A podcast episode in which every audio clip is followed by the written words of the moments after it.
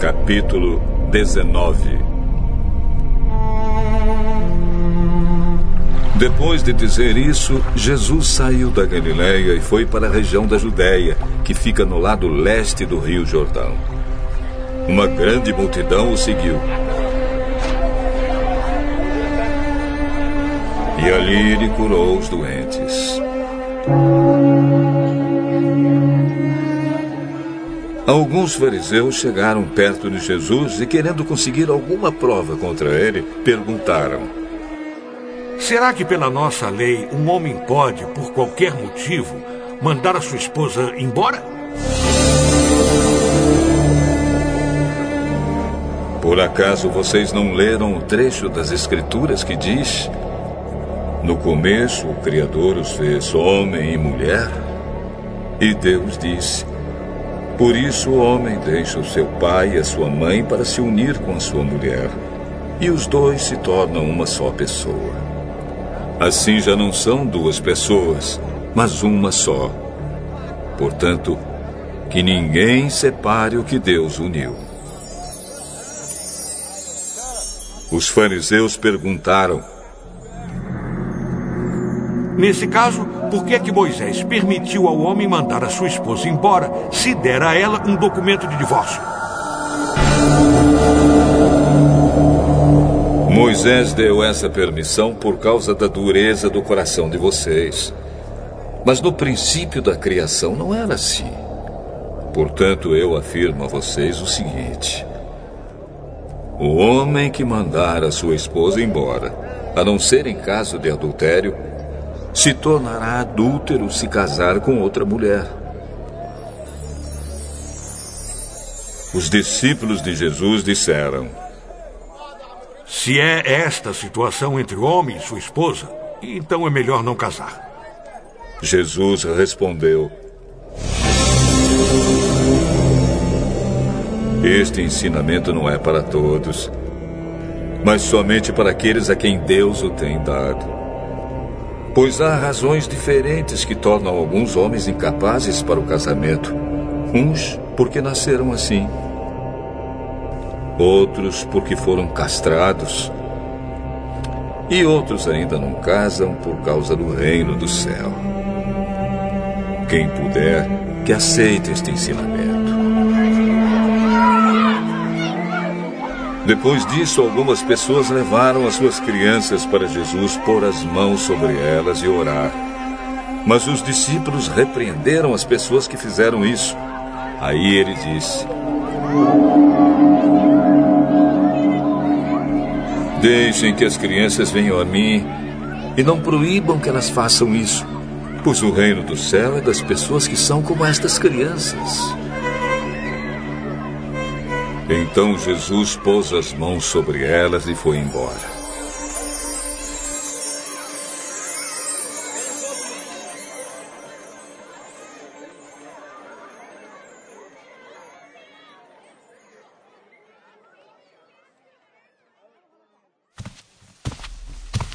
Certa vez, um homem chegou perto de Jesus e perguntou: Mestre, o que devo fazer de bom para conseguir a vida eterna? Por que é que você está me perguntando a respeito do que é bom? Bom, só existe um. Se você quer entrar na vida eterna, guarde os mandamentos. Que mandamentos? Não mate, não cometa adultério, não roube, não dê falso testemunho contra ninguém. Respeite o seu pai e a sua mãe e ame os outros como você ama você mesmo. Eu tenho obedecido a todos esses mandamentos. O que mais me falta fazer? Se você quer ser perfeito, vá. Venda tudo que tem e dê o dinheiro aos pobres. E assim você terá riquezas no céu. Depois venha e me siga.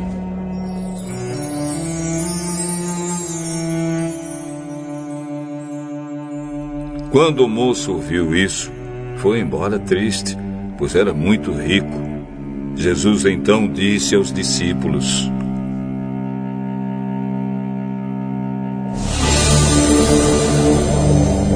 Eu afirmo a vocês que isto é verdade. É muito difícil um rico entrar no reino do céu. E digo ainda que é mais difícil um rico entrar no reino de Deus do que um camelo passar pelo fundo de uma agulha. Quando ouviram isso, os discípulos ficaram muito admirados e perguntavam: Então, quem é que pode se salvar?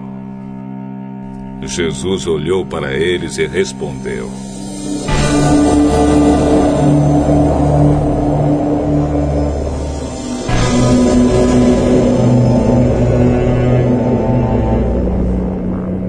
Para os seres humanos isso não é possível, mas para Deus tudo é possível. Aí Pedro disse: Veja, nós deixamos tudo e seguimos o Senhor. O que é que nós vamos ganhar? Eu afirmo a vocês que isto é verdade. Quando chegar o tempo em que Deus vai renovar tudo, e o filho do homem se sentar no seu trono glorioso, vocês, os meus discípulos, também vão sentar-se em doze tronos para julgar as doze tribos do povo de Israel.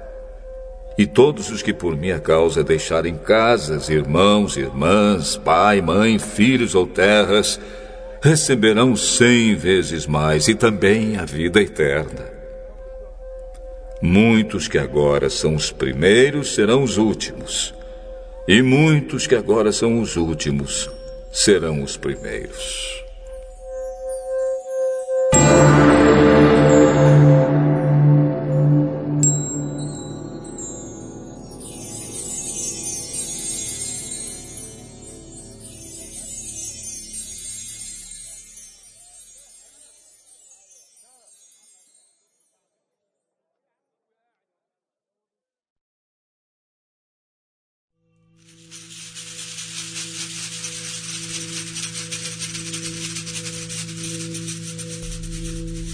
Capítulo 20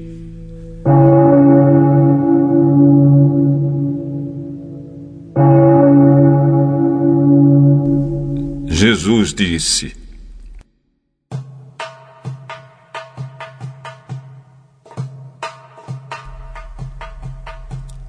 O reino do céu é como o dono de uma plantação de uvas que saiu de manhã bem cedo para contratar trabalhadores. Ele combinou com eles o salário de costume, isto é, uma moeda de prata por dia, e mandou que fossem trabalhar na sua plantação. Às nove horas, saiu outra vez, foi até a praça do mercado e viu ali alguns homens que não estavam fazendo nada. Então disse: Vão vocês também trabalhar na minha plantação de uvas, e eu pagarei o que for justo. E eles foram. Ao meio-dia e às três horas da tarde, o dono da plantação fez a mesma coisa com outros trabalhadores. Eram quase cinco horas da tarde quando ele voltou à praça. Viu outros homens que ainda estavam ali e perguntou: Por que vocês estão o dia todo aqui sem fazer nada? É porque ninguém nos contratou, responderam eles. Então ele disse: Vão vocês também trabalhar na minha plantação.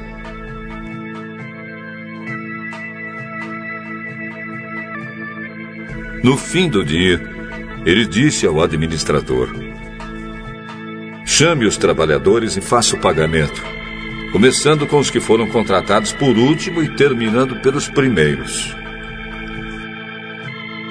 Os homens que começaram a trabalhar às cinco horas da tarde receberam uma moeda de prata cada um. Então, os primeiros que tinham sido contratados pensaram que iam receber mais. Porém, eles também receberam uma moeda de prata cada um. Pegaram o dinheiro e começaram a resmungar contra o patrão, dizendo: Estes homens que foram contratados por último trabalharam somente uma hora, mas nós aguentamos o dia todo debaixo deste sol quente. No entanto, o pagamento deles foi igual ao nosso. Aí o dono disse a um deles: Escute, amigo, eu não fui injusto com você. Você não concordou em trabalhar o dia todo por uma moeda de prata? Pegue o seu pagamento e vá embora. Pois eu quero dar a este homem que foi contratado por último o mesmo que dei a você. Por acaso não tenho o direito de fazer o que quero com o meu próprio dinheiro? Ou você está com inveja somente porque fui bom para ele? E Jesus terminou dizendo: Assim, aqueles que são os primeiros serão os últimos, e os últimos serão os primeiros.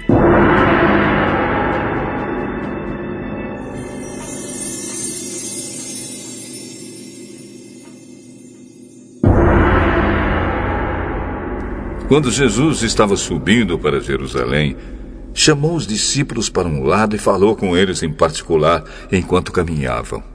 Ele disse: Escutem, nós estamos indo para Jerusalém, onde o filho do homem será entregue aos chefes dos sacerdotes e aos mestres da lei. Eles o condenarão à morte e o entregarão aos não-judeus estes vão zombar dele, bater nele e crucificá-lo. Mas no terceiro dia ele será ressuscitado.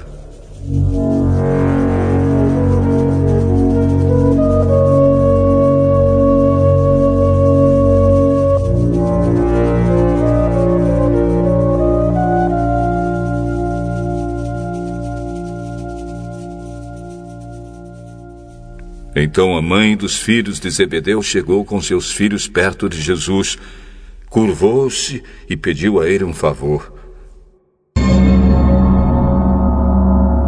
Jesus perguntou: O que é que você quer? Prometa que quando o Senhor se tornar rei, esses meus dois filhos sentarão à sua direita e à sua esquerda. Jesus disse aos dois filhos dela: Vocês não sabem o que estão pedindo. Por acaso vocês podem beber o cálice que eu vou beber?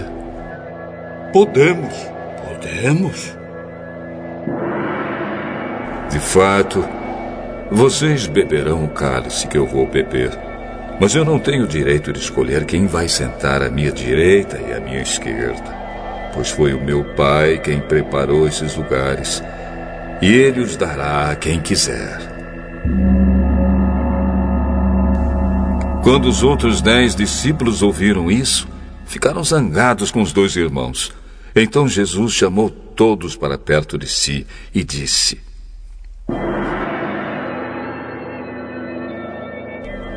Como vocês sabem, os governadores dos povos pagãos têm autoridade sobre eles, e os poderosos mandam neles.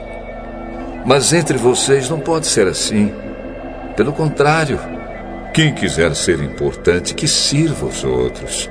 E quem quiser ser o primeiro, que seja o escravo de vocês. Porque até o filho do homem não veio para ser servido, mas para servir e dar a sua vida para salvar muita gente.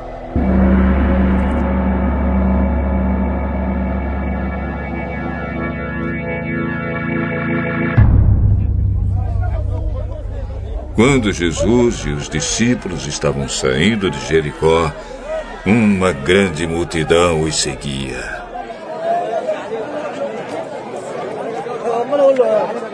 Dois cegos sentados na beira do caminho ouviram alguém dizer que ele estava passando e começaram a gritar: Senhor, filho de Davi, tenha pena de nós. A multidão os repreendeu e mandou que calassem a boca. Mas eles gritaram ainda mais: Senhor, filho de Davi, tenha pena de nós. Então Jesus parou, chamou os cegos e perguntou: O que é que vocês querem que eu faça? Senhor, queremos poder enxergar.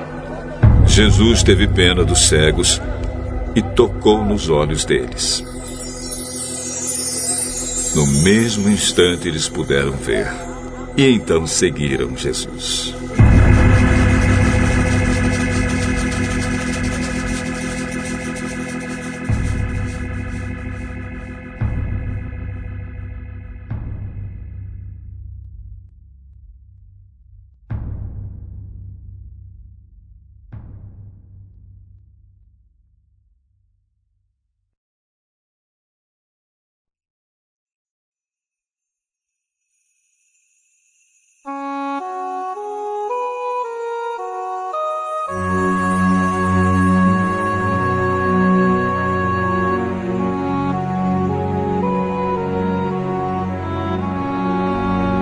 Capítulo 21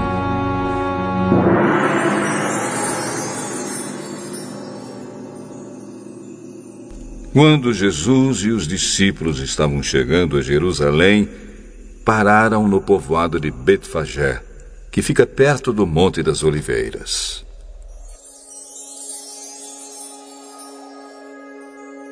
Dali, Jesus enviou dois discípulos na frente com a seguinte ordem: Vão até o povoado que fica ali adiante. E logo que vocês entrarem lá, irão encontrar uma jumenta presa e um jumentinho com ela. Desamarrem os dois e os tragam aqui.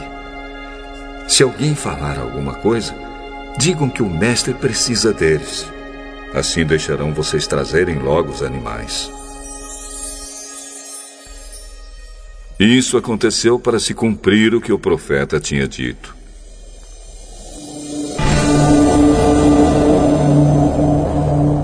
Digam ao povo de Jerusalém: agora o seu rei está chegando. Ele é humilde e está montado num jumento e num jumentinho, filho de jumenta. Então os discípulos foram e fizeram o que Jesus havia mandado.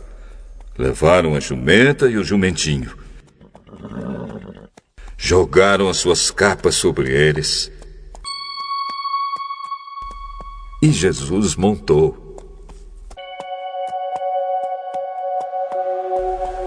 Da grande multidão que ia com eles, alguns estendiam as suas capas no chão e outros espalhavam no chão ramos que tinham cortado das árvores. Tanto os que iam na frente como os que vinham atrás começaram a gritar: Osana ao Davi, Osana! Que Deus abençoe aquele que vem em nome do Senhor! Osana a Deus nas alturas do céu! Quando Jesus entrou em Jerusalém, toda a cidade ficou agitada e o povo perguntava: Quem é ele? Quem é ele? Esse é o profeta Jesus, é o Jesus de Nazaré, da Galileia. Jesus entrou no pátio do templo e expulsou todos os que compravam e vendiam naquele lugar. Derrubou as mesas dos que trocavam dinheiro e as cadeiras dos que vendiam pombas. Jesus disse a eles: Nas Escrituras Sagradas está escrito que Deus disse o seguinte: A minha casa será chamada casa de oração. Mas vocês a transformaram num esconderijo de ladrões. Cegos e coxos iam encontrar Jesus no pátio do templo e ele os curava. Os chefes dos sacerdotes e os mestres da lei ficaram zangados quando viram as coisas maravilhosas que ele fazia e ouviram as crianças gritando no pátio do templo. Hosana ao filho de Davi. E eles disseram a Jesus: Você está ouvindo o que estão dizendo? Claro que sim. Será que vocês nunca leram a passagem das Escrituras Sagradas que diz: Deus ensinou as crianças e as criancinhas a oferecerem o louvor perfeito? Então Jesus os deixou. Saiu da cidade e foi para o povoado de Betânia e passou a noite ali.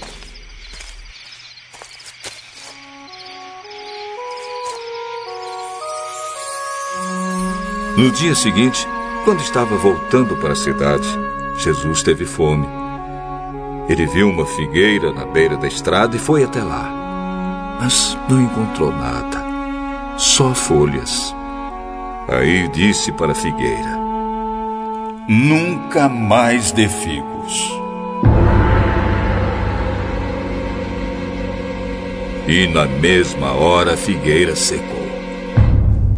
Os discípulos viram isso, ficaram muito admirados e disseram: Como a figueira secou depressa! Então Jesus disse: Eu afirmo a vocês que isto é verdade. Se tiverem fé e não duvidarem, vocês poderão fazer a mesma coisa que eu fiz com esta figueira. E não somente isso, mas vocês poderão dizer a este monte: levante-se e jogue-se no mar. E isso acontecerá. Se vocês crerem, receberão tudo o que pedirem em oração.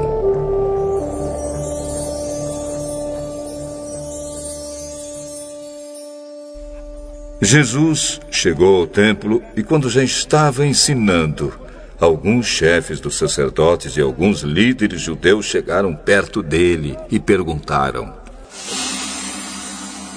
Com que autoridade você faz essas coisas? Quem lhe deu essa autoridade? Eu também vou fazer uma pergunta a vocês. Se me derem a resposta certa, eu direi com que autoridade faço essas coisas. Respondam. Quem deu autoridade a João para batizar? Foi Deus ou foram pessoas? Aí eles começaram a dizer uns aos outros: Se dissermos que foi Deus, ele vai perguntar: então por que vocês não creram em João? Mas se dissermos que foram pessoas, temos medo do que o povo pode fazer, pois todos acham que João era profeta. Por isso responderam: Não sabemos. Sabemos. Então, eu também não digo com que autoridade faço essas coisas. Jesus continuou: e o que é que vocês acham disto? Certo homem tinha dois filhos. Ele foi falar com o mais velho e disse: Filho, hoje você vai trabalhar na minha plantação de uvas. Ele respondeu: Eu não quero ir. Mas depois mudou de ideia e foi.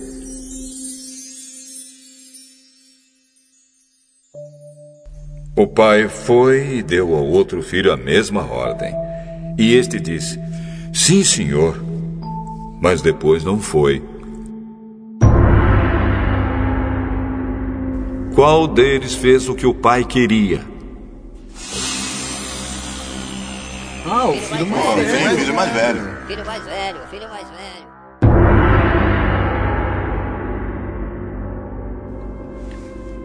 Eu afirmo a vocês que isto é verdade. Os cobradores de impostos e as prostitutas estão entrando no reino de Deus antes de vocês. Pois João Batista veio para mostrar a vocês o caminho certo e vocês não creram nele. Mas os cobradores de impostos e as prostitutas creram. Porém, mesmo tendo visto isso, vocês não se arrependeram e não creram nele. Jesus disse: Escutem outra parábola. Certo agricultor fez uma plantação de uvas e pôs uma cerca em volta dela. Construiu um tanque para pisar as uvas e fazer vinho e construiu uma torre para o vigia. Em seguida, arrendou a plantação para alguns lavradores e foi viajar. Quando chegou o tempo da colheita, o dono mandou alguns empregados a fim de receber a parte dele. Mas os lavradores agarraram os empregados, bateram num, assassinaram outro e mataram ainda outro a pedradas. Aí o dono mandou mais empregados do que da primeira vez. E os lavradores fizeram a mesma coisa. Depois de tudo isso, ele mandou seu próprio filho, pensando: Meu filho eles vão respeitar. Mas quando os lavradores viram o filho, disseram uns aos outros: Este é o filho do dono. Ele vai herdar a plantação. Vamos matá-lo e a plantação será nossa. Então agarraram o filho e o jogaram para fora da plantação. E o mataram.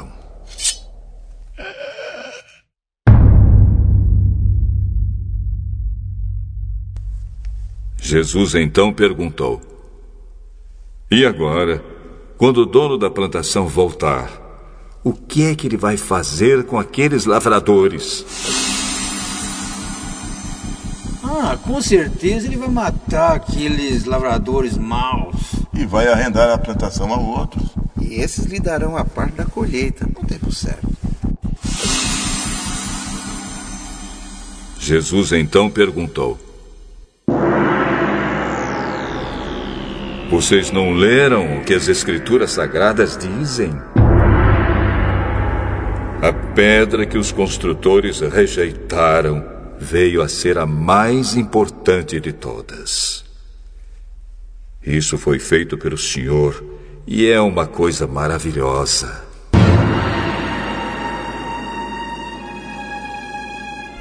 E Jesus terminou. Eu afirmo a vocês que o reino de Deus será tirado de vocês e será dado para as pessoas que produzem os frutos do reino. Quem cair em cima dessa pedra ficará em pedaços. E se a pedra cair sobre alguém, essa pessoa vai virar pó. Os chefes dos sacerdotes e os fariseus ouviram as parábolas que Jesus contou e sabiam que ele estava falando a respeito deles.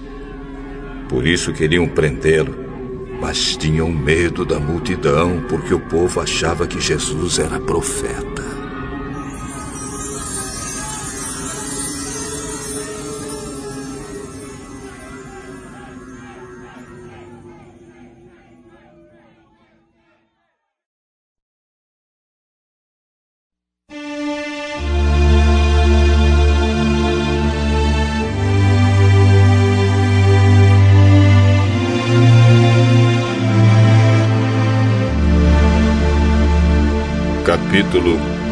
22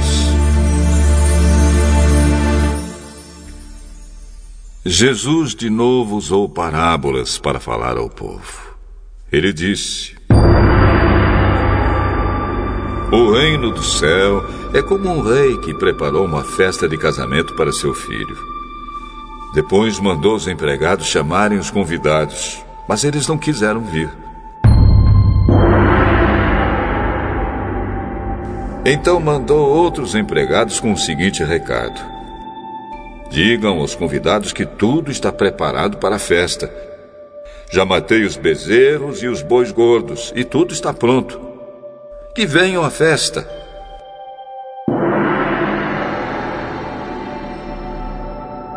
Mas os convidados não se importaram com o convite e foram tratar dos seus negócios.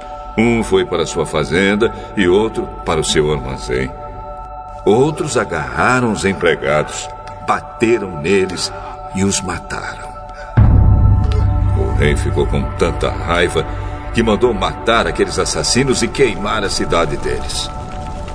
Depois chamou seus empregados e disse: A minha festa de casamento está pronta, mas os convidados não a mereciam. Agora vão pelas ruas e convidem todas as pessoas que vocês encontrarem.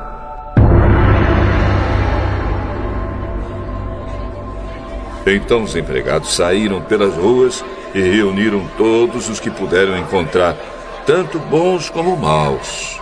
E o salão de festas ficou cheio de gente. Quando o rei entrou para ver os convidados, notou um homem que não estava usando roupas de festa.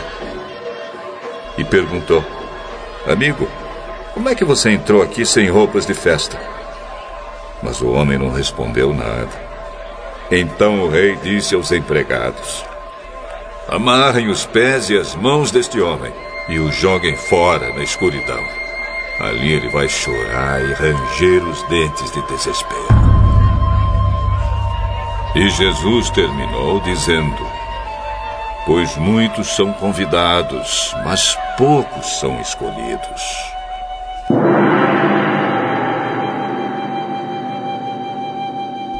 Os fariseus saíram e fizeram um plano para conseguir alguma prova contra Jesus. Então mandaram que alguns dos seus seguidores e alguns membros do partido de Herodes fossem dizer a Jesus: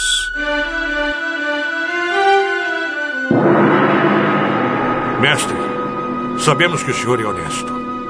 Ensina a verdade sobre a maneira de viver que Deus exige. E não se importa com a opinião dos outros nem julga pela aparência. Então o que o senhor acha? É ou não é contra a nossa lei pagar impostos ao imperador romano?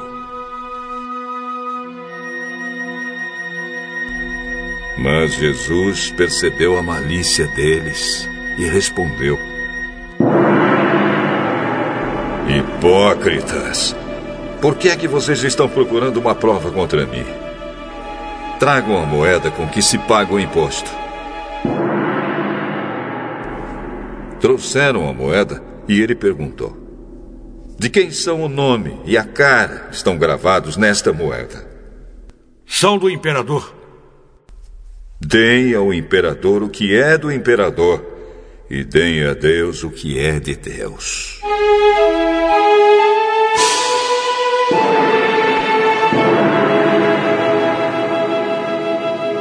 Eles ficaram admirados quando ouviram isso. Então deixaram Jesus e foram embora. Naquele mesmo dia chegaram perto de Jesus alguns saduceus, afirmando que ninguém ressuscita. Eles disseram a Jesus: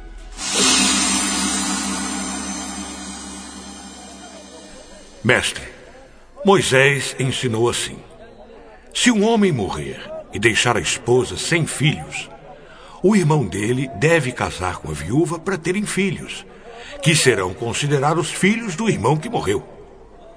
Acontece que havia entre nós sete irmãos. O mais velho casou e morreu sem deixar filhos. Assim, ele deixou a viúva para o segundo irmão. A mesma coisa aconteceu com este, e também com o terceiro, e finalmente com todos os sete. Depois de todos eles, a mulher também morreu. Portanto, no dia da ressurreição, de qual dos sete a mulher vai ser esposa? Pois todos eles casaram com ela. Como vocês estão errados, não conhecendo nem as Escrituras Sagradas, nem o poder de Deus. Pois quando os mortos ressuscitarem, serão como os anjos do céu, e ninguém casará e quanto à ressurreição dos mortos, será que vocês nunca leram o que Deus disse? Ele afirmou: Eu sou o Deus de Abraão, o Deus de Isaac e o Deus de Jacó. E Deus não é Deus dos mortos, e sim dos vivos. Quando a multidão ouviu isso, ficou admirada com o ensinamento dele.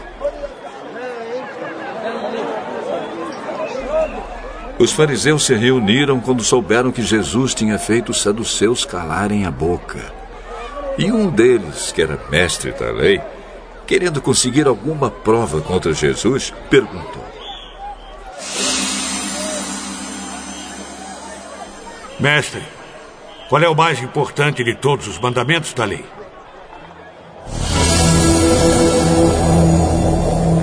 Ame o Senhor seu Deus com todo o coração com toda a alma e com toda a mente. Este é o maior mandamento e o mais importante. E o segundo mais importante é parecido com o primeiro. Ame os outros como você ama você mesmo. Toda a lei de Moisés e os ensinamentos dos profetas se baseiam nesses dois mandamentos.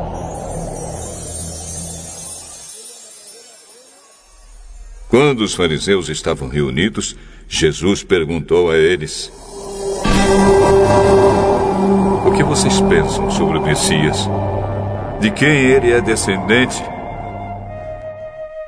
De Davi.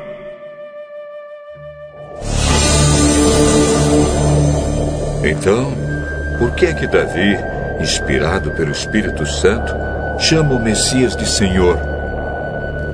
Pois Davi disse: O Senhor Deus disse ao meu Senhor: Sente-se do meu lado direito, até que eu ponha os seus inimigos debaixo dos seus pés.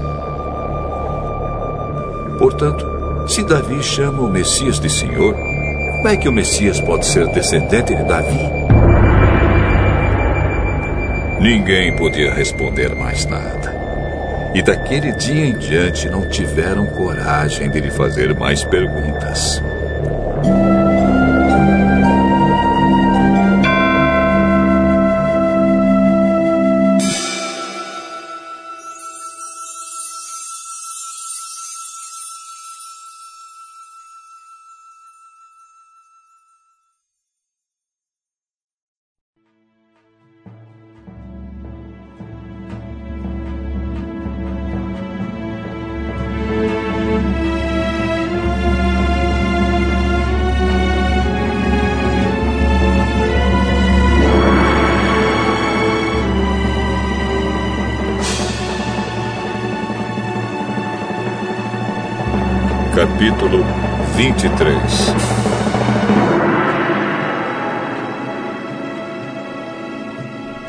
Então Jesus falou à multidão e aos seus discípulos. Ele disse: Os mestres da lei e os fariseus têm autoridade para explicar a lei de Moisés. Por isso vocês devem obedecer e seguir tudo o que eles dizem.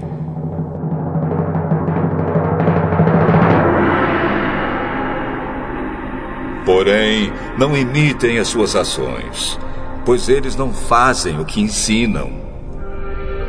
Amarram fardos pesados e os põem nas costas dos outros, mas eles mesmos não os ajudam, nem ao menos com um dedo a carregar esses fardos.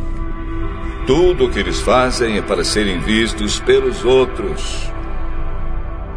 Vejam como são grandes os trechos das escrituras sagradas que eles copiam e amarram na testa e nos braços. E olhem os pingentes grandes das suas capas. Eles preferem os melhores lugares nos banquetes e os lugares de honra nas sinagogas. Gostam de ser cumprimentados com respeito nas praças e de ser chamados de mestre.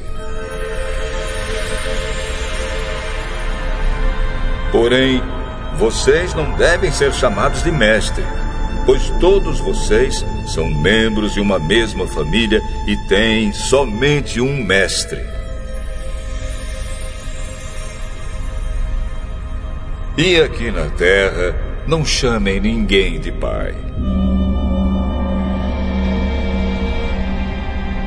Porque vocês têm somente um pai que está no céu.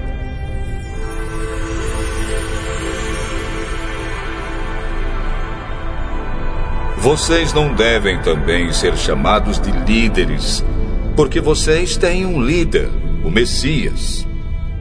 Entre vocês, o mais importante é aquele que serve os outros. Quem se engrandece será humilhado, mas quem se humilha será engrandecido.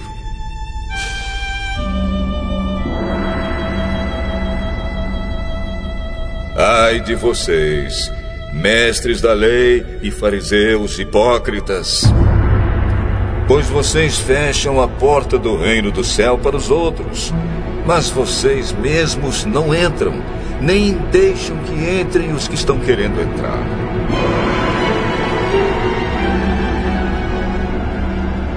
Ai de vocês, mestres da lei, fariseus, hipócritas! Pois vocês exploram as viúvas e roubam seus bens, e para disfarçarem, fazem longas orações. Por isso o castigo de vocês será pior. Ai de vocês, mestres da lei e fariseus, hipócritas! Pois vocês atravessam os mares e viajam por todas as terras a fim de procurar converter uma pessoa para sua religião. E quando conseguem, tornam essa pessoa duas vezes mais merecedora do inferno do que vocês mesmos.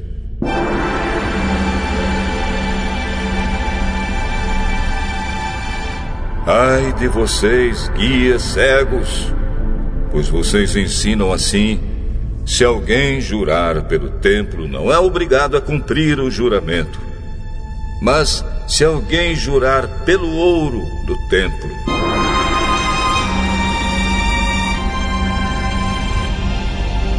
então é obrigado a cumprir o que jurou.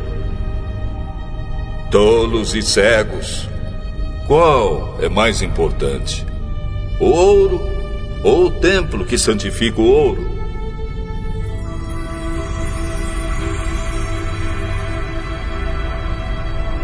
Vocês também ensinam isto. Se alguém jurar pelo altar, não é obrigado a cumprir o juramento. Mas, se jurar pela oferta que está no altar, então é obrigado a cumprir o que jurou.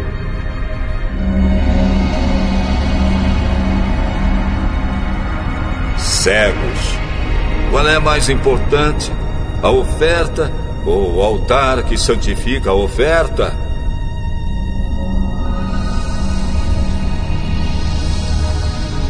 Por isso, quando alguém jura pelo altar, está jurando pelo altar e por todas as ofertas que estão em cima dele. Quando alguém jura pelo templo, está jurando pelo templo e por Deus, que mora ali. E quando alguém jura pelo céu, está jurando pelo trono de Deus e pelo próprio Deus que está sentado nele. Ai de vocês, mestres da lei e fariseus hipócritas. Pois vocês dão a Deus a décima parte até mesmo da hortelã, da erva doce e do cominho, mas não obedecem aos mandamentos mais importantes da lei, que são o de serem justos com os outros, o de serem bondosos e o de serem honestos. Mas são justamente essas coisas que vocês devem fazer, sem deixar de lado as outras.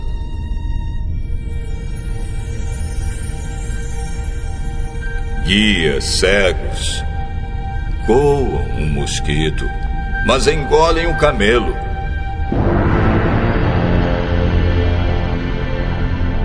Ai de vocês, mestres da lei e fariseus hipócritas!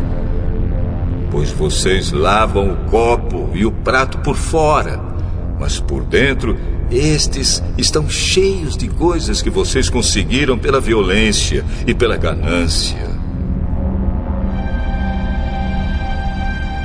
Fariseu cego, lave primeiro o copo por dentro, e então a parte de fora também ficará limpa.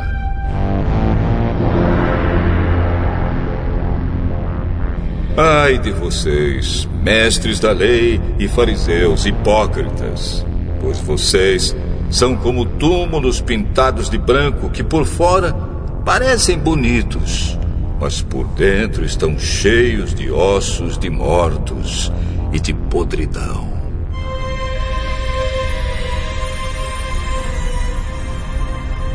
Por fora, vocês parecem boas pessoas mas por dentro estão cheios de mentiras e pecados.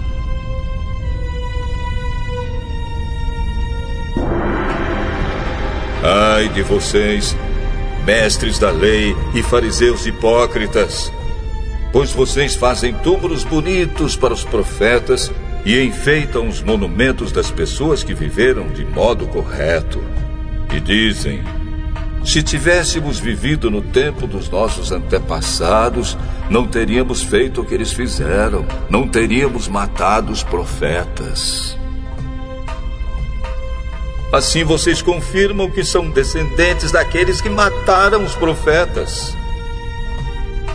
Portanto, vão e terminem o que eles começaram.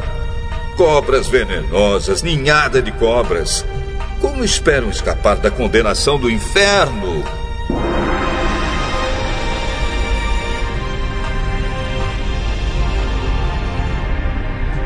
Pois eu mandarei a vocês profetas, homens sábios e mestres.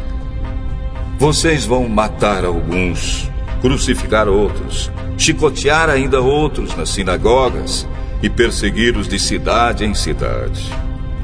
Por isso Deus castigará vocês pela morte de todas as pessoas inocentes que os antepassados de vocês mataram. Desde a morte do inocente Abel até a de Zacarias, filho de Baraquias, que vocês mataram entre o templo e o altar. Eu afirmo a vocês que isto é verdade. O castigo por tudo isso cairá sobre o povo de hoje.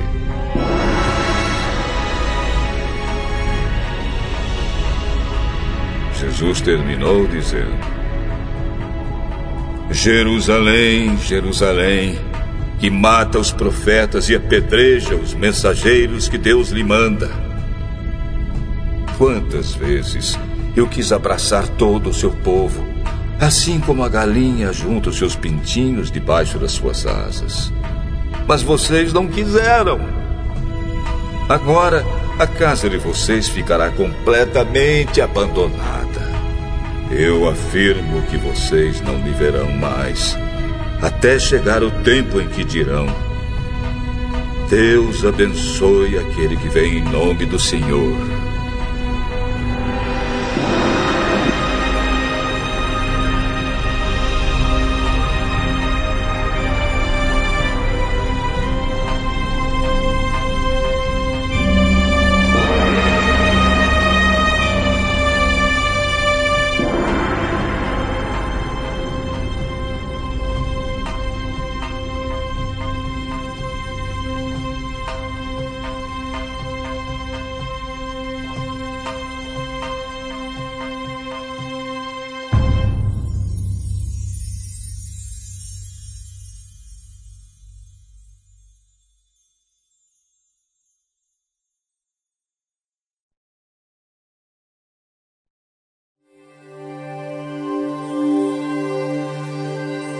Capítulo 24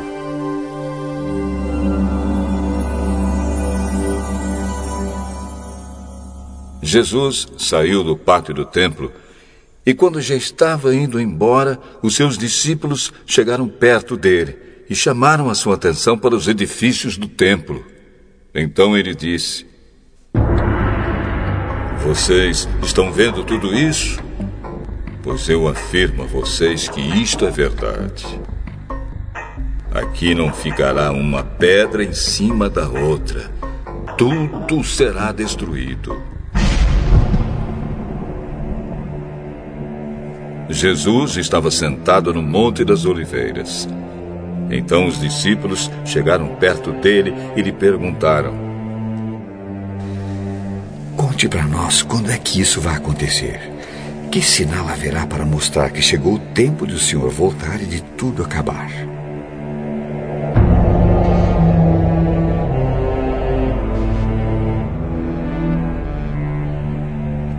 Tomem cuidado para que ninguém engane vocês. Porque muitos vão aparecer fingindo ser eu e dizendo: Eu sou o Messias. E enganarão muitas pessoas.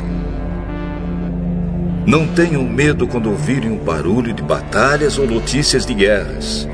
Tudo isso vai acontecer, mas ainda não será o fim. Uma nação vai guerrear contra outra e um país atacará outro.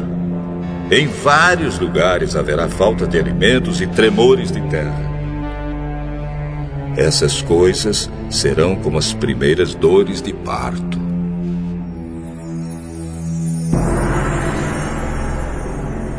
Depois vocês serão presos e entregues para serem maltratados, e vocês serão mortos.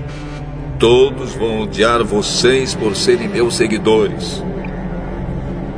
Nessa época, muitos vão abandonar a sua fé e vão trair e odiar uns aos outros. Então, muitos falsos profetas aparecerão e enganarão muita gente. A maldade vai se espalhar tanto que o amor de muitos esfriará. Mas quem ficar firme até o fim será salvo.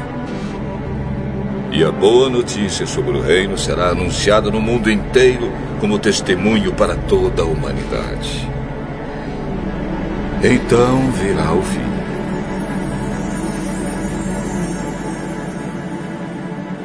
E Jesus continuou. Vocês verão no lugar santo o grande terror de que falou o profeta Daniel.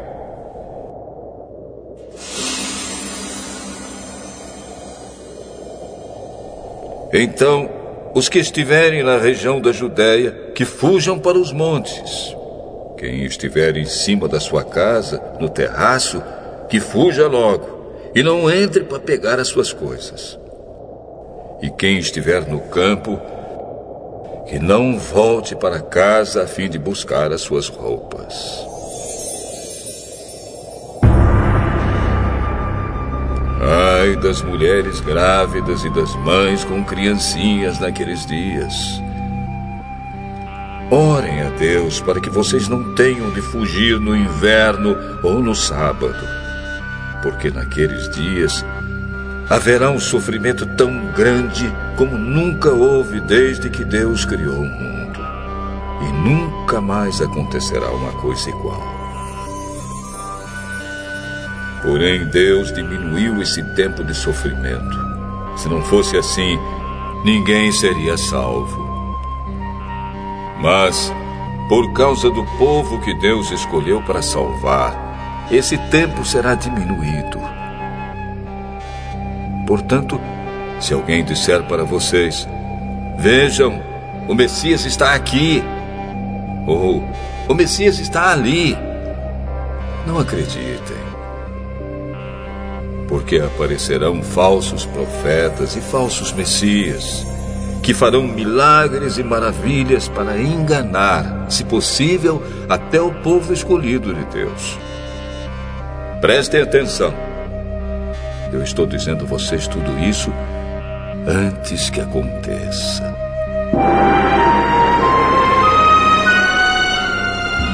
E se disserem: Vejam, ele está no deserto, não vão lá. Ou ainda: Vejam, ele está escondido aqui, não acreditem.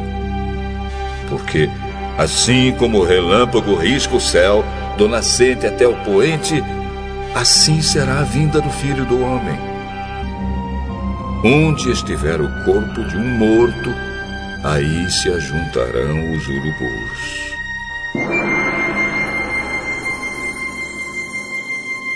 Jesus disse: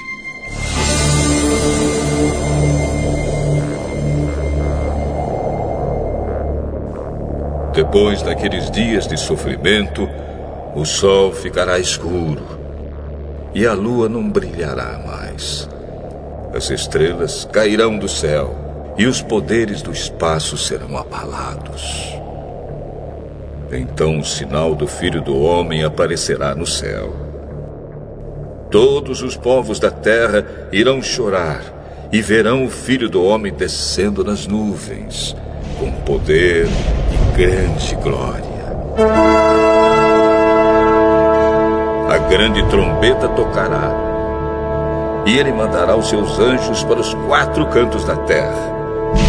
E os anjos reunirão os escolhidos de Deus de um lado do mundo até o outro. Jesus disse ainda: Aprendam a lição que a figueira ensina. Quando seus ramos ficam verdes e as folhas começam a brotar, vocês sabem que está chegando o verão. Assim também, quando virem acontecer essas coisas, fiquem sabendo que o tempo está perto, pronto para começar. Eu afirmo a vocês que isto é verdade. Essas coisas vão acontecer antes de morrerem todos os que agora estão vivos. O céu e a terra desaparecerão mas as minhas palavras ficarão para sempre.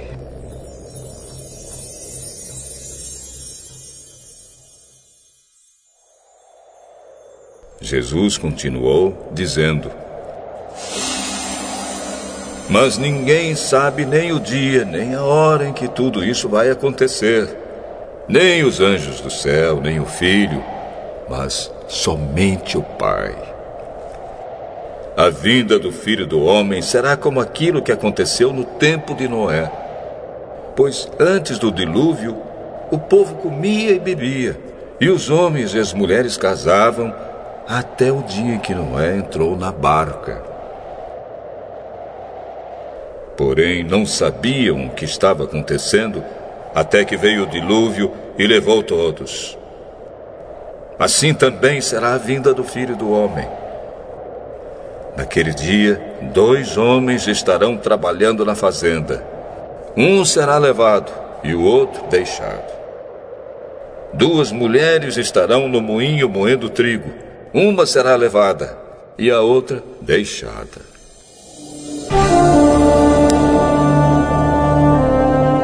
Fiquem vigiando, pois vocês não sabem em que dia vai chegar o seu Senhor. Lembrem disto.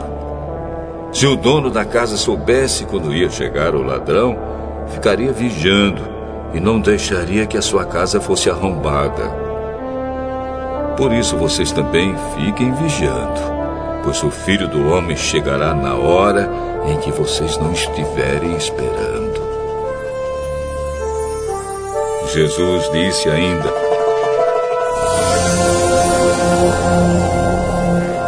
Sabemos que é o empregado fiel e inteligente que o patrão encarrega de tomar conta dos outros empregados, para dar a eles os mantimentos no tempo certo.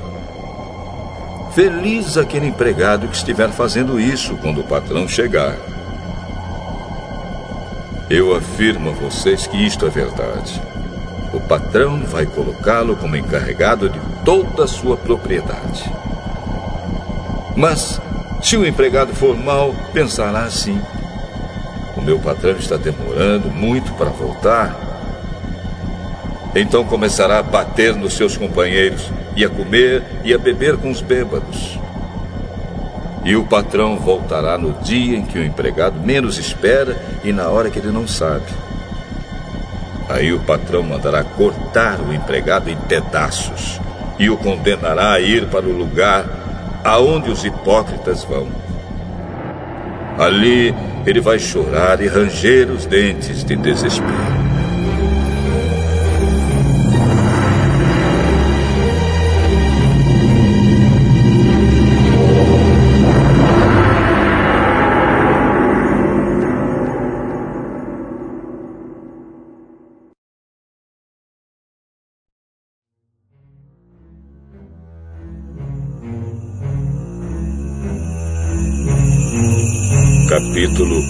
25.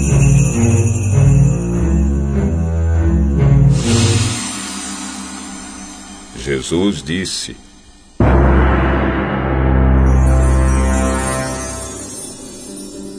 Naquele dia, o reino do céu será como dez moças que pegaram as suas lamparinas e saíram para se encontrar com o noivo. Cinco eram sem juízo e cinco eram ajuizadas. As moças sem juízo pegaram suas lamparinas, mas não levaram óleo de reserva. As ajuizadas levaram vasilhas com óleo para suas lamparinas.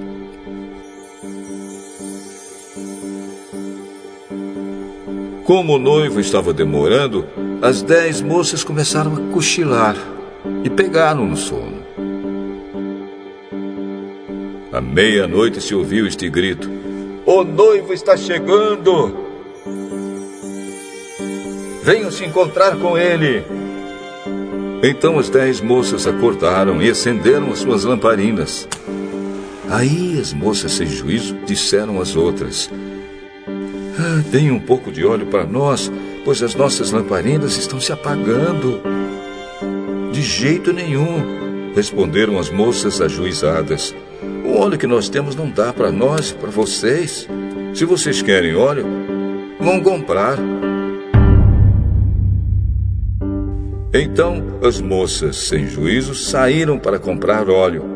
E enquanto estavam fora, o noivo chegou. As cinco moças que estavam com as lamparinas prontas entraram com ele para a festa do casamento e a porta foi trancada. Mais tarde, as outras chegaram e começaram a gritar: Senhor, Senhor, nos deixe entrar. O noivo respondeu: Eu afirmo a vocês que isto é verdade. Eu não sei quem são vocês. E Jesus terminou dizendo: Portanto, fiquem vigiando, porque vocês não sabem qual será o dia e a hora.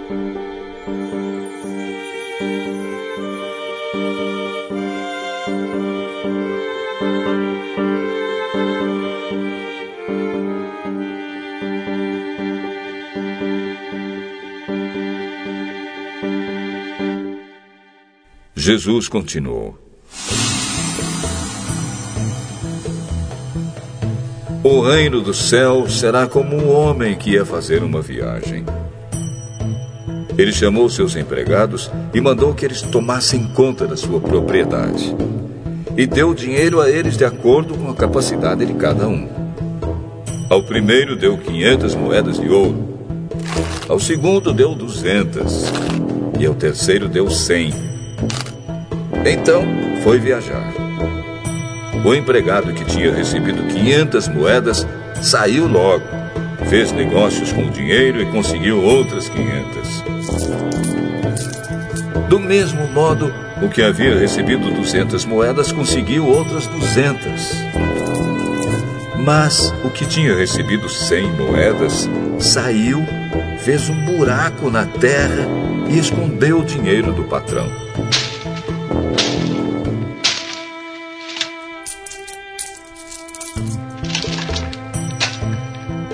Depois de muito tempo, o patrão voltou e fez um acerto de contas com eles. O empregado que havia recebido 500 moedas chegou e entregou mais 500, dizendo: O senhor me deu 500 moedas. Veja, aqui estão mais 500 que consegui ganhar. Muito bem, empregado bom e fiel, disse o patrão. Você foi fiel negociando com pouco dinheiro e por isso eu vou pôr você para negociar com muito. Venha festejar comigo. Então o empregado que havia recebido 200 moedas chegou e disse: O senhor me deu 200 moedas. Veja, aqui estão mais 200 que consegui ganhar. Muito bem, empregado bom e fiel, disse o patrão. Você foi fiel negociando com pouco dinheiro e por isso vou pôr você para negociar com muito. Venha festejar comigo. Aí o empregado que havia recebido cem moedas chegou e disse: Eu sei que o senhor é um homem duro que colhe onde não plantou e junta onde não semeou. Fiquei com medo e por isso escondi o seu dinheiro na terra. Veja, Aqui está o seu dinheiro.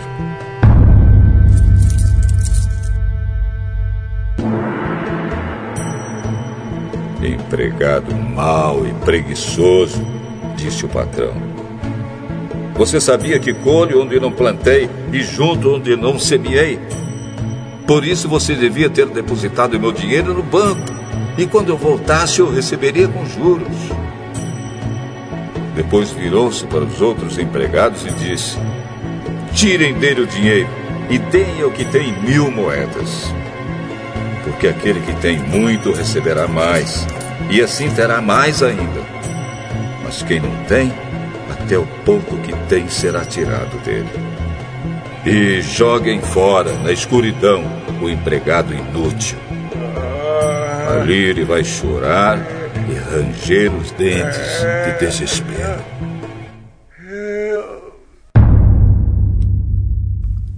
Jesus terminou dizendo: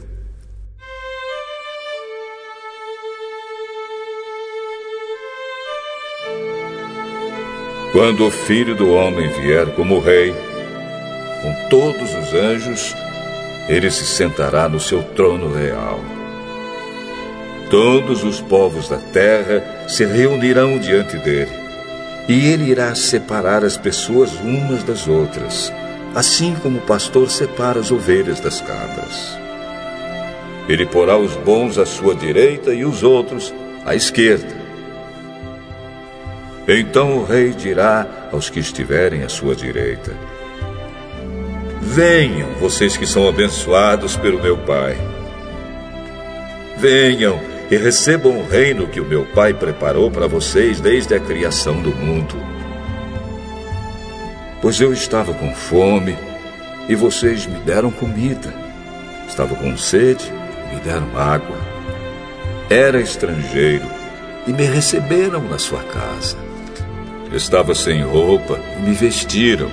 Estava doente e cuidaram de mim.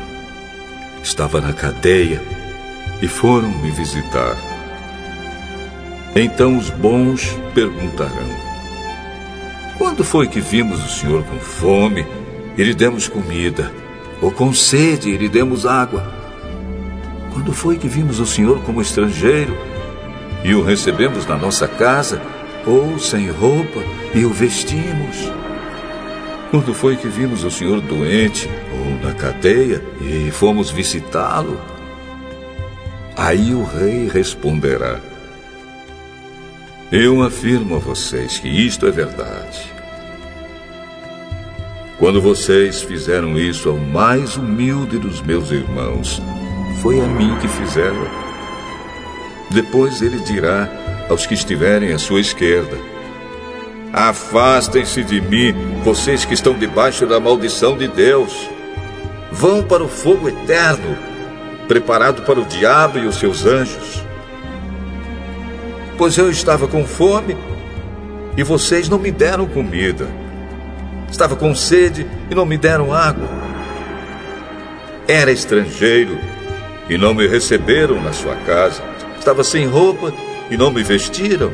Estava doente na cadeia e vocês não cuidaram de mim. Então eles perguntarão: Quando foi que vimos o senhor com fome, ou com sede, ou como estrangeiro, ou sem roupa, ou doente, ou na cadeia, e não o ajudamos? O rei responderá: Eu afirmo a vocês que isto é verdade. Todas as vezes que vocês deixaram de ajudar uma destas pessoas mais humildes, foi a mim que deixaram de ajudar. E Jesus terminou assim: Portanto, estes irão para o castigo eterno, mas os bons irão para a vida eterna.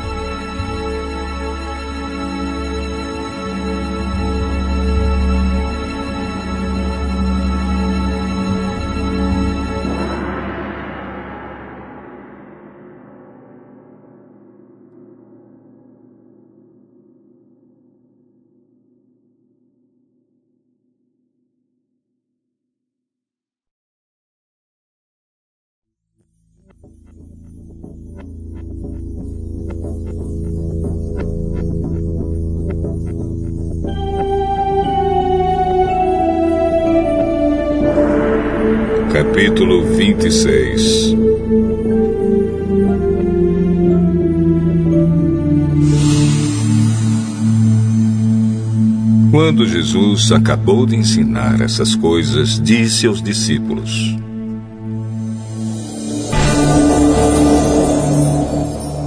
Vocês sabem que daqui a dois dias vai ser comemorada a festa da Páscoa e o filho do homem será entregue para ser crucificado.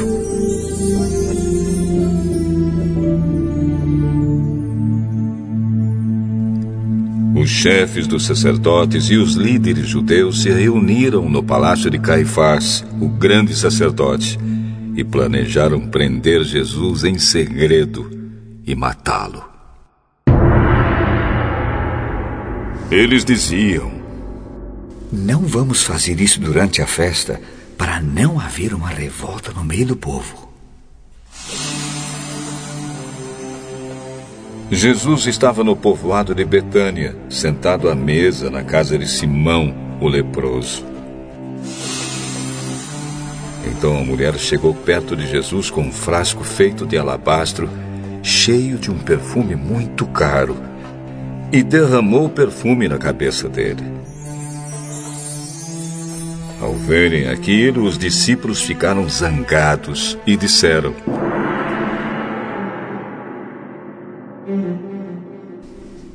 Que desperdício! Esse perfume poderia ter sido vendido por uma fortuna e o dinheiro dado aos pobres. Mas Jesus, sabendo o que eles diziam, disse: Por que vocês estão aborrecendo esta mulher? Ela fez para mim uma coisa muito boa. Pois os pobres estarão sempre com vocês, mas eu não. O que ela fez foi perfumar o meu corpo para o meu sepultamento. Eu afirmo a vocês que isto é verdade. Em qualquer lugar do mundo onde o Evangelho for anunciado, será contado o que ela fez e ela será lembrada. Então um dos doze discípulos, chamado Judas Iscariotes, foi falar com o chefe dos sacerdotes. Ele disse: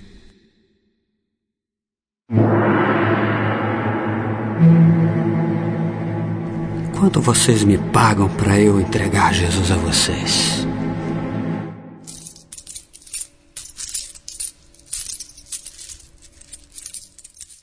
E eles lhe pagaram trinta moedas de prata. E daí em diante, Judas ficou procurando uma oportunidade para entregar Jesus. No primeiro dia da festa dos pães sem fermento, os discípulos chegaram perto de Jesus e perguntaram: Onde é que o senhor quer que a gente prepare o jantar da Páscoa para o senhor? Vão até a cidade, procurem certo homem e digam: O mestre manda dizer: A minha hora chegou. Os meus discípulos e eu vamos comemorar a Páscoa na sua casa. Os discípulos fizeram como Jesus havia mandado e prepararam o jantar da Páscoa.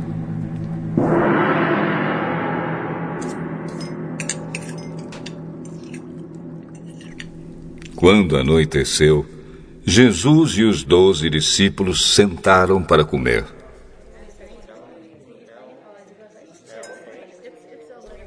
Durante o jantar, Jesus disse: Eu afirmo a vocês que isto é verdade.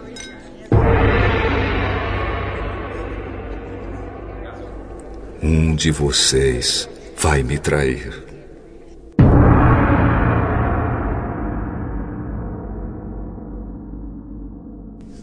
Eles ficaram muito tristes e, um por um, começaram a perguntar: O senhor não está achando que sou eu, está? Nem eu, né, senhor? Muito menos eu, né, mestre? Quem vai me trair é aquele que come no mesmo prato que eu. Pois o filho do homem vai morrer da maneira como dizem as Escrituras sagradas. Mas ai daquele que está traindo o filho do homem. Seria melhor para ele nunca ter nascido. Então Judas, o traidor, perguntou: Mestre, o senhor não está achando que sou eu, está? Quem está dizendo isso é você mesmo.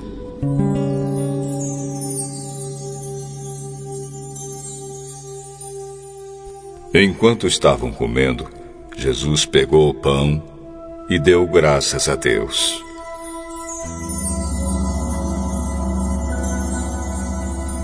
Depois partiu o pão e deu aos discípulos, dizendo: Peguem e comam. Isto é o meu corpo. Em seguida, pegou o cálice de vinho e agradeceu a Deus.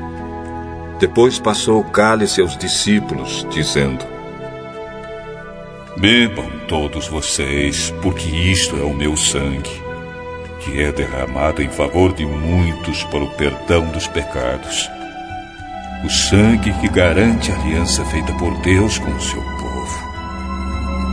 Eu afirmo a vocês que nunca mais beberei deste vinho, até o dia em que beber com vocês um vinho novo no reino do meu Pai.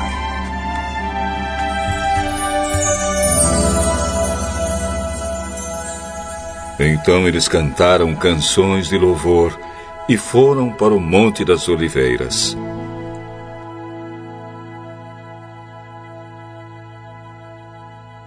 E Jesus disse aos discípulos: Esta noite todos vocês vão fugir e me abandonar, pois as Escrituras sagradas dizem: Matarei o pastor e as ovelhas serão espalhadas. Mas, depois que eu ressuscitar, irei adiante de vocês para Galiléia. Então Pedro disse a Jesus: Eu, mestre, nunca abandonarei o Senhor, mesmo que todos o abandonem. Eu afirmo a você que isto é verdade. Nesta mesma noite, antes que o galo cante, você dirá três vezes que não me conhece. Eu nunca vou dizer que não o conheço, mesmo que tenha de morrer com o Senhor. E todos os outros discípulos disseram a mesma coisa.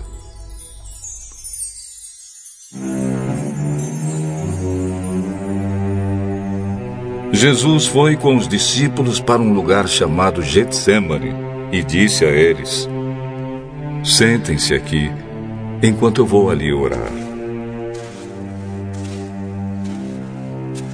Então Jesus foi, levando consigo Pedro e os dois filhos de Zebedeu. Aí ele começou a sentir uma grande tristeza e aflição, e disse a eles: tristeza que estou sentindo é tão grande que é capaz de me matar. Fiquem aqui vigiando comigo. Ele foi um pouco mais adiante, ajoelhou-se, encostou o rosto no chão e orou.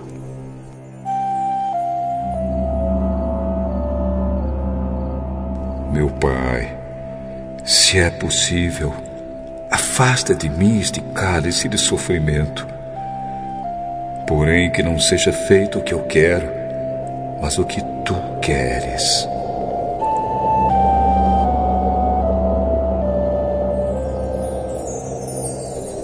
Depois voltou e encontrou os três discípulos dormindo. Então disse a Pedro: Será que vocês não podem vigiar comigo nem uma hora? Vigiem e orem para que não sejam tentados. É fácil querer resistir à tentação. O difícil mesmo é conseguir. Pela segunda vez, Jesus foi e orou dizendo: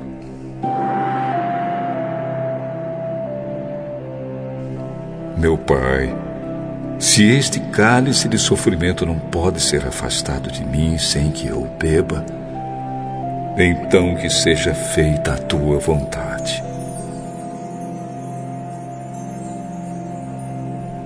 Ele voltou de novo e encontrou os discípulos dormindo. Eles estavam com sono e não conseguiam ficar com os olhos abertos. Jesus tornou a sair de perto deles e orou pela terceira vez, dizendo as mesmas palavras.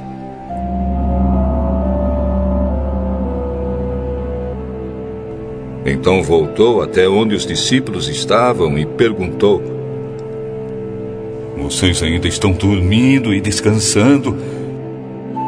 Olhem, chegou a hora e o filho do homem está sendo entregue nas mãos dos maus. Levantem-se e vamos embora. Vejam, aí vem chegando o homem que está me traindo.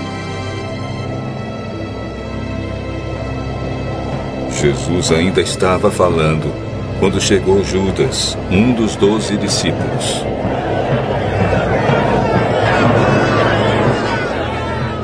Vinha com ele uma grande multidão armada com espadas e porretes, que tinha sido mandada pelos chefes dos sacerdotes e pelos líderes judeus. O traidor tinha combinado com eles um sinal. Ele tinha dito: Prendam o homem que eu beijar, pois é ele. Judas foi até perto de Jesus e disse: Mestre, que a paz esteja com o Senhor. E o beijou. Jesus respondeu: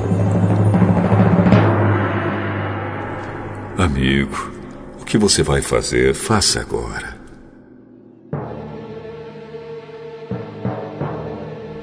Então eles chegaram, prenderam Jesus e o amarraram. Mas um dos que estavam ali com Jesus tirou a espada. Atacou um empregado do grande sacerdote e cortou uma orelha dele.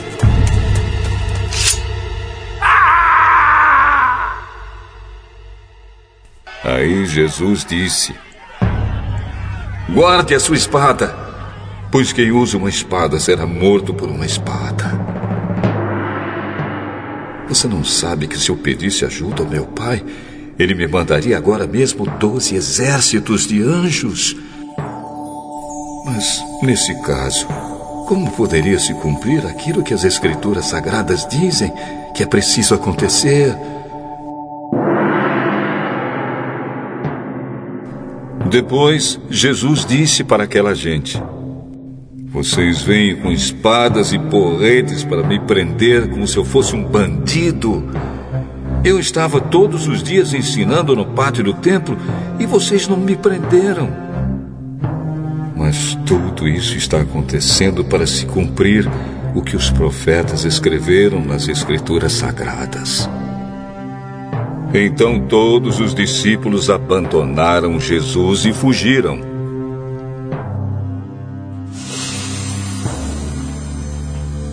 Os homens que prenderam Jesus o levaram até a casa do grande sacerdote Caifás, onde estavam reunidos alguns mestres da lei e alguns líderes judeus.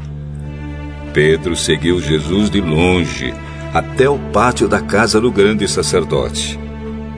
Entrou e sentou-se com os guardas para ver como aquilo ia terminar. Os chefes dos sacerdotes e todo o conselho superior estavam procurando alguma acusação falsa contra Jesus a fim de o condenar à morte. Mas não puderam encontrar nada contra ele, embora muitos se levantassem para dizer mentiras a respeito dele. Afinal, dois homens se apresentaram e disseram: esse homem aí afirmou: Eu posso destruir o templo de Deus e construí-lo de novo em três dias. Aí o grande sacerdote se levantou e perguntou a Jesus: Você não vai se defender dessa acusação?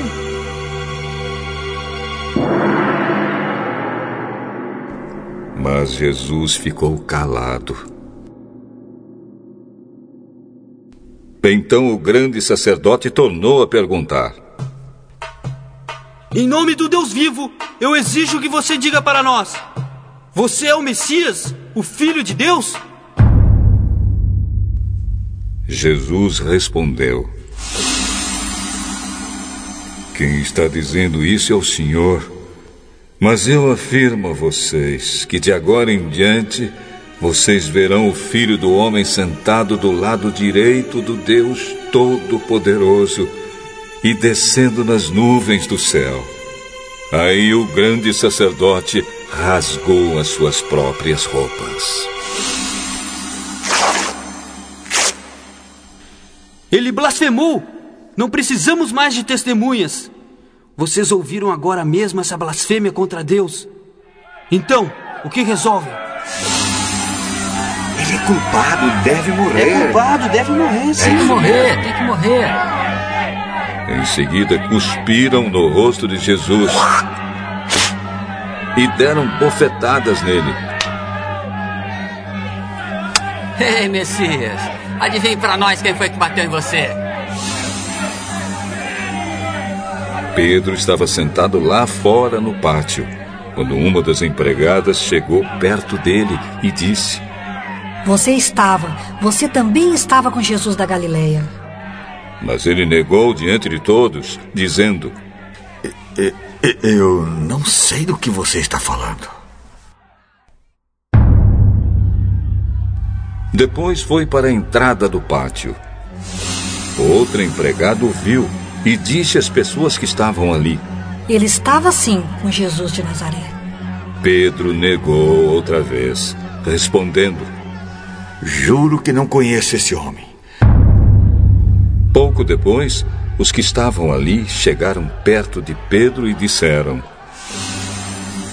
É, o seu modo de falar mostra que de fato você também é um deles.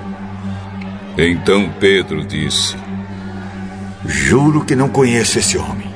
Que Deus me castigue se eu não estou dizendo a verdade. Naquele instante, o galo cantou. E Pedro lembrou que Jesus lhe tinha dito: Antes que o galo cante, você dirá três vezes que não me conhece. Então Pedro saiu dali e chorou amargamente.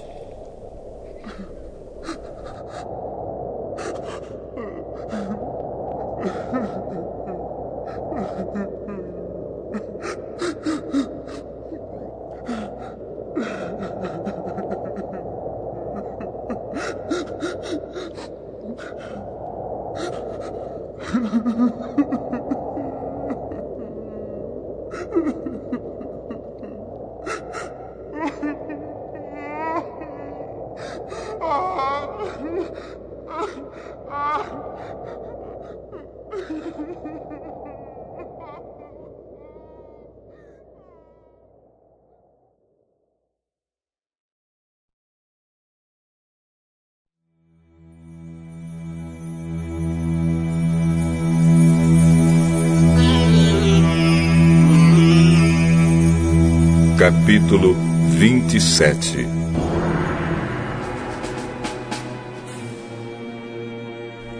Assim que amanheceu, todos os chefes dos sacerdotes e os líderes judeus fizeram os seus planos para conseguir que Jesus fosse morto. Eles o amarraram, levaram e entregaram ao governador Pilatos. Quando Judas, o traidor, viu que Jesus havia sido condenado, sentiu remorso.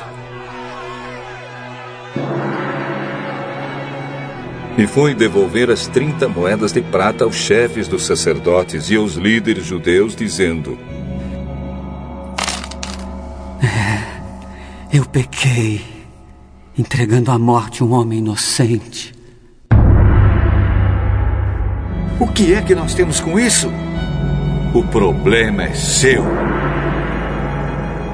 Então Judas jogou o dinheiro para dentro do templo e saiu. Depois foi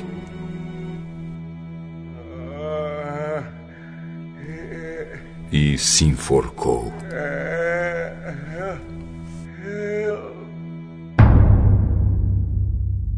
Os chefes dos sacerdotes pegaram o dinheiro e disseram: E isto é dinheiro sujo de sangue. E é contra a nossa lei pôr esse dinheiro na caixa das ofertas do templo. Depois de conversarem sobre o assunto, resolveram usar o dinheiro para comprar o campo do oleiro, a fim de que servisse como cemitério para os não-judeus. Por isso, aquele campo é chamado até hoje de Campo de Sangue.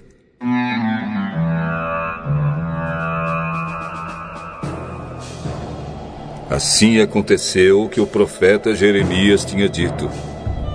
Eles pegaram as 30 moedas de prata, o preço que o povo de Israel tinha concordado em pagar por ele, e as usaram para comprar o campo do oleiro, como o Senhor me havia mandado fazer.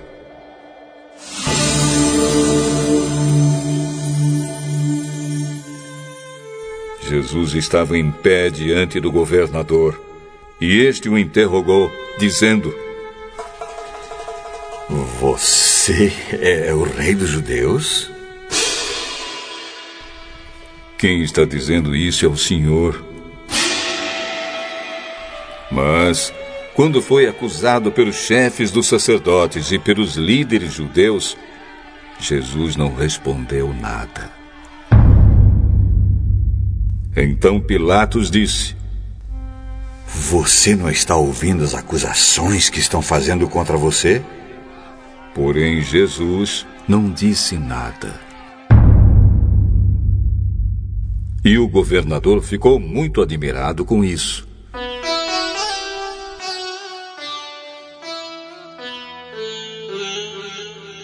Em toda a festa da Páscoa, Pilatos costumava soltar um dos presos, a pedido do povo. Naquela ocasião estava preso um homem muito conhecido, chamado Jesus Barrabás. Então, quando a multidão se reuniu, Pilatos perguntou: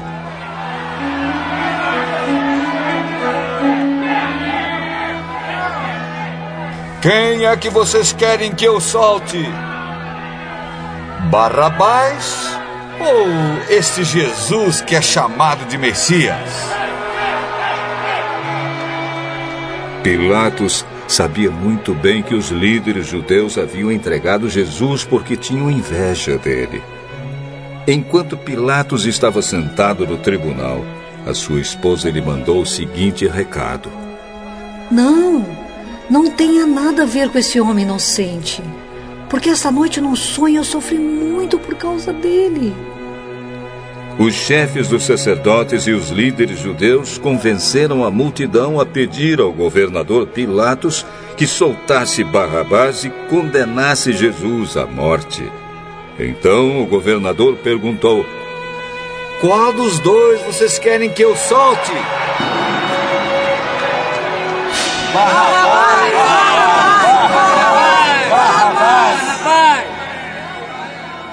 Que farei então com Jesus que é chamado de Messias? Crucifica! Crucifica! Crucifica! Que crime ele cometeu? Crucifica! Crucifica! Crucifica! Então Pilatos viu que não conseguia nada e que o povo estava começando a se revoltar. Aí mandou trazer água.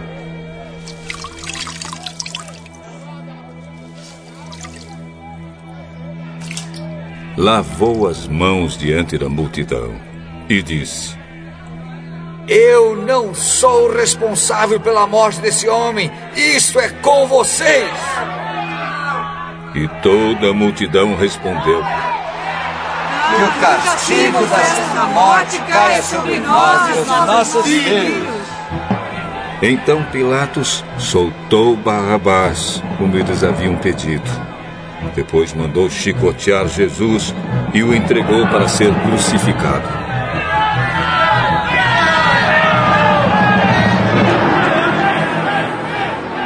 Depois, os soldados de Pilatos levaram Jesus para o palácio do governador e reuniram toda a tropa em volta dele.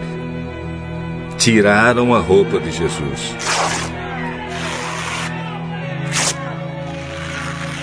E o vestiram com uma capa vermelha. Fizeram uma coroa de ramos cheios de espinhos e a puseram na sua cabeça e colocaram um bastão na sua mão direita. Aí começaram a se ajoelhar diante dele e a caçoar, dizendo: Viva o! Viva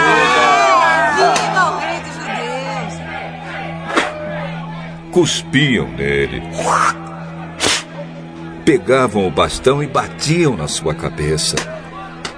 Depois de terem caçoado dele, tiraram a capa vermelha e o vestiram com as suas próprias roupas. Em seguida, levaram Jesus para a crucificação. Quando estavam saindo, os soldados encontraram um homem chamado Simão, da cidade de Cirene. Eles obrigaram Simão a carregar a cruz de Jesus.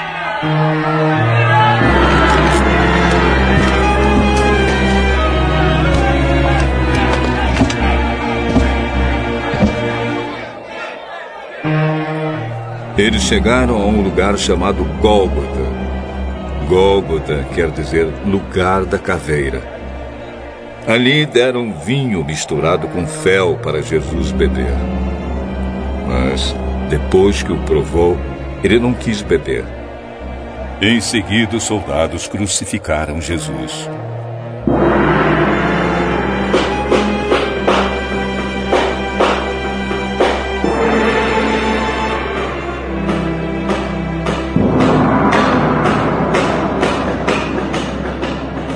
Repartiram as suas roupas entre si, tirando a sorte com dados para ver qual seria a parte de cada um.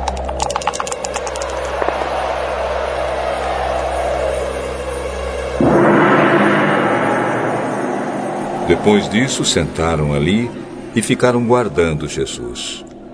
Puseram acima da sua cabeça uma tabuleta onde estava escrito como acusação contra ele: Este é Jesus, o Rei dos Judeus. Com Jesus, crucificaram também dois ladrões, um à sua direita e o outro à sua esquerda.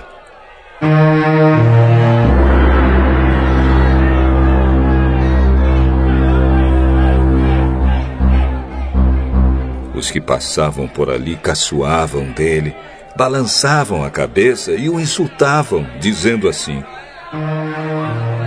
Ei, você que disse que era capaz de destruir o templo e tornar a construí-lo em três dias. Se você é mesmo filho de Deus, desça da cruz e salve-se a si mesmo. Os chefes dos sacerdotes, os mestres da lei e os líderes judeus também caçoavam dele, dizendo: Ele salvou os outros, mas não pode salvar a si mesmo. Ele é o rei de Israel, não é? Se descer agora mesmo da cruz, nós creremos nele. Ele confiou em Deus e disse que era filho de Deus. Vamos ver se Deus quer salvá-lo agora. E até os ladrões que foram crucificados com Jesus também o insultavam.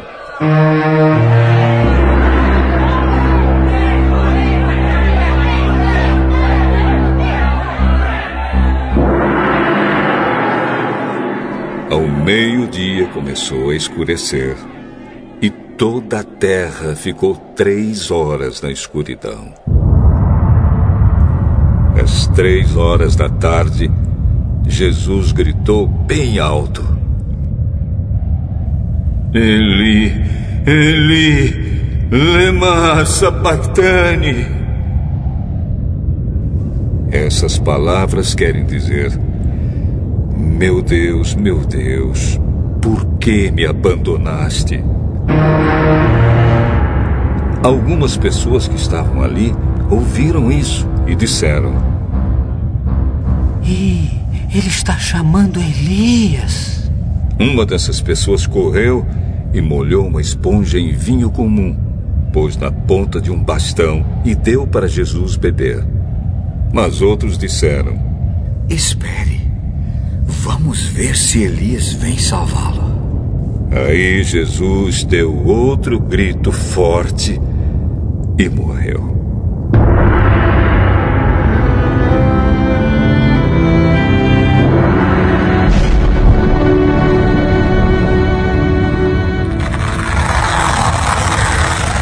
Então a cortina do templo se rasgou em dois pedaços, de cima até embaixo.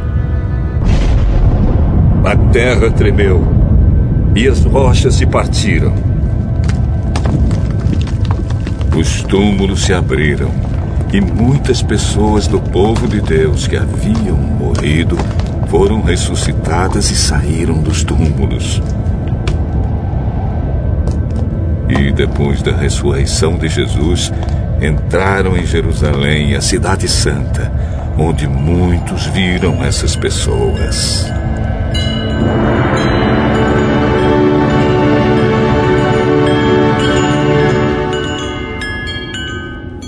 Oficial do exército romano e os seus soldados que estavam guardando Jesus viram o terremoto e tudo o que aconteceu. Então ficaram com muito medo e disseram: De fato, esse homem era o filho de Deus. Algumas mulheres estavam ali, olhando de longe. Eram aquelas que tinham acompanhado Jesus desde a Galiléia e o haviam ajudado.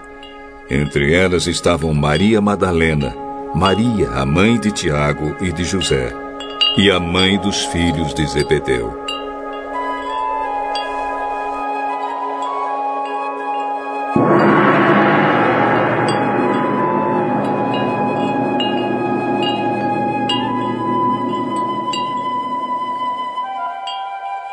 Já era quase noite quando chegou da cidade de Arimateia um homem rico chamado José. Ele também era seguidor de Jesus. José foi e pediu a Pilatos o corpo de Jesus. E Pilatos mandou que o entregassem a ele.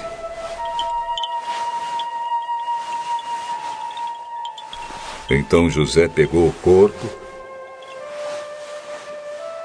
enrolou num lençol novo de linho e o colocou no seu próprio túmulo, que há pouco tempo havia sido cavado na rocha.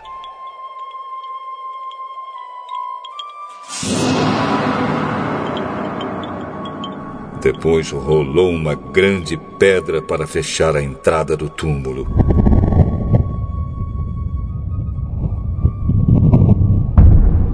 E foi embora.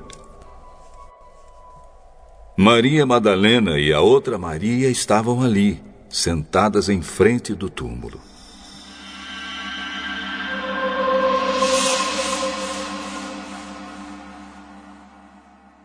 No dia seguinte, isto é, o dia depois da sexta-feira, os chefes dos sacerdotes e os fariseus se reuniram com Pilatos e disseram: Governador, nós lembramos que quando ainda estava vivo, aquele mentiroso disse: Depois de três dias eu serei ressuscitado. Portanto, mande vigiar bem o túmulo até o terceiro dia, para os discípulos dele não poderem roubar o corpo e depois dizerem ao povo que ele foi ressuscitado. Pois essa última mentira seria pior do que a primeira.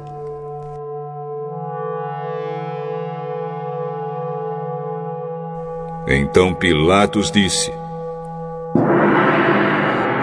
Levem esses soldados com vocês e guardem o túmulo o melhor que puderem.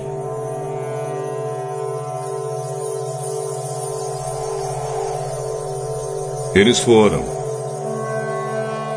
Puseram um selo de segurança na pedra e deixaram os soldados ali, guardando o túmulo.